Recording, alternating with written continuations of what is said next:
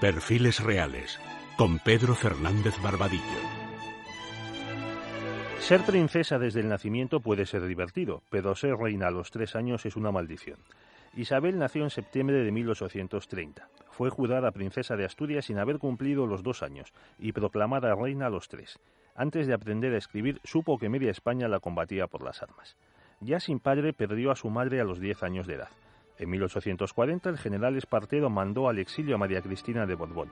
Así, Isabel y su hermana quedaron solas como ovejas entre lobos.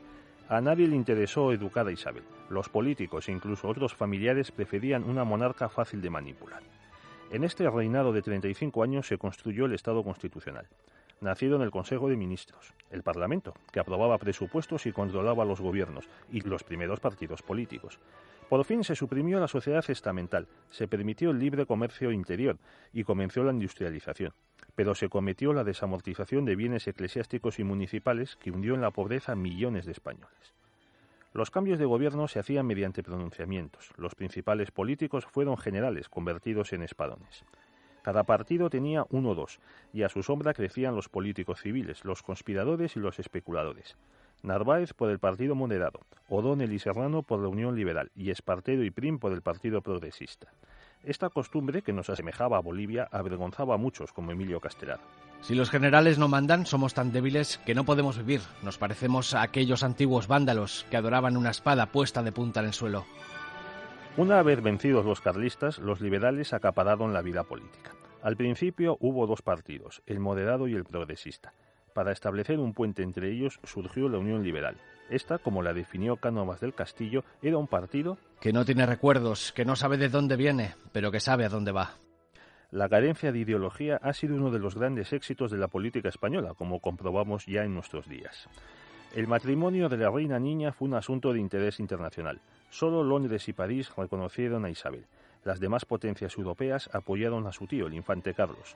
Los intereses de Estado hicieron que se casase a los 16 años con su primo, el infante don Francisco de Asís de Borbón. El matrimonio se llevó muy mal. Isabel tuvo 12 embarazos, no todos de su marido, pero solo llegaron a la edad adulta cinco hijos. Isabel, que en los años 30 era para los liberales y los demócratas pura y virtuosa, había pasado en los años 60 a tirana y degenerada. Ella tuvo parte de culpa en este cambio, debido a sus amantes y a su parcialidad a favor de Narváez, pero también sufrió campañas de desprestigio. Después de morir O'Donnell y Narváez, quedó sola ante los conspiradores, encabezados por Prim. En septiembre de 1868 se produjo la Revolución Gloriosa que la mandó al exilio. El mismo pueblo que la había vitoreado escribió entonces en los muros. Cayó para siempre la raza espuria de los Borbones. En Francia, la soberana y su marido se separaron. Los monárquicos consiguieron que en 1870 Isabel abdicase en su hijo Alfonso, de 13 años de edad. Falleció en 1904, después de ver muerto a su hijo y proclamado a su nieto, Alfonso XIII. Aunque Isabel apenas leía, fundó la Biblioteca Nacional, puso la primera piedra del edificio y donó los fondos de palacio. A diferencia de su padre, a Isabel le encantaban la música y el bel canto, por lo que impulsó la construcción del Teatro Real de Madrid.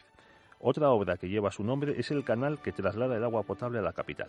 Con Isabel empezaron los veraneos de la corte en el Cantábrico, sobre todo en San Sebastián, que se mantuvieron hasta 1973.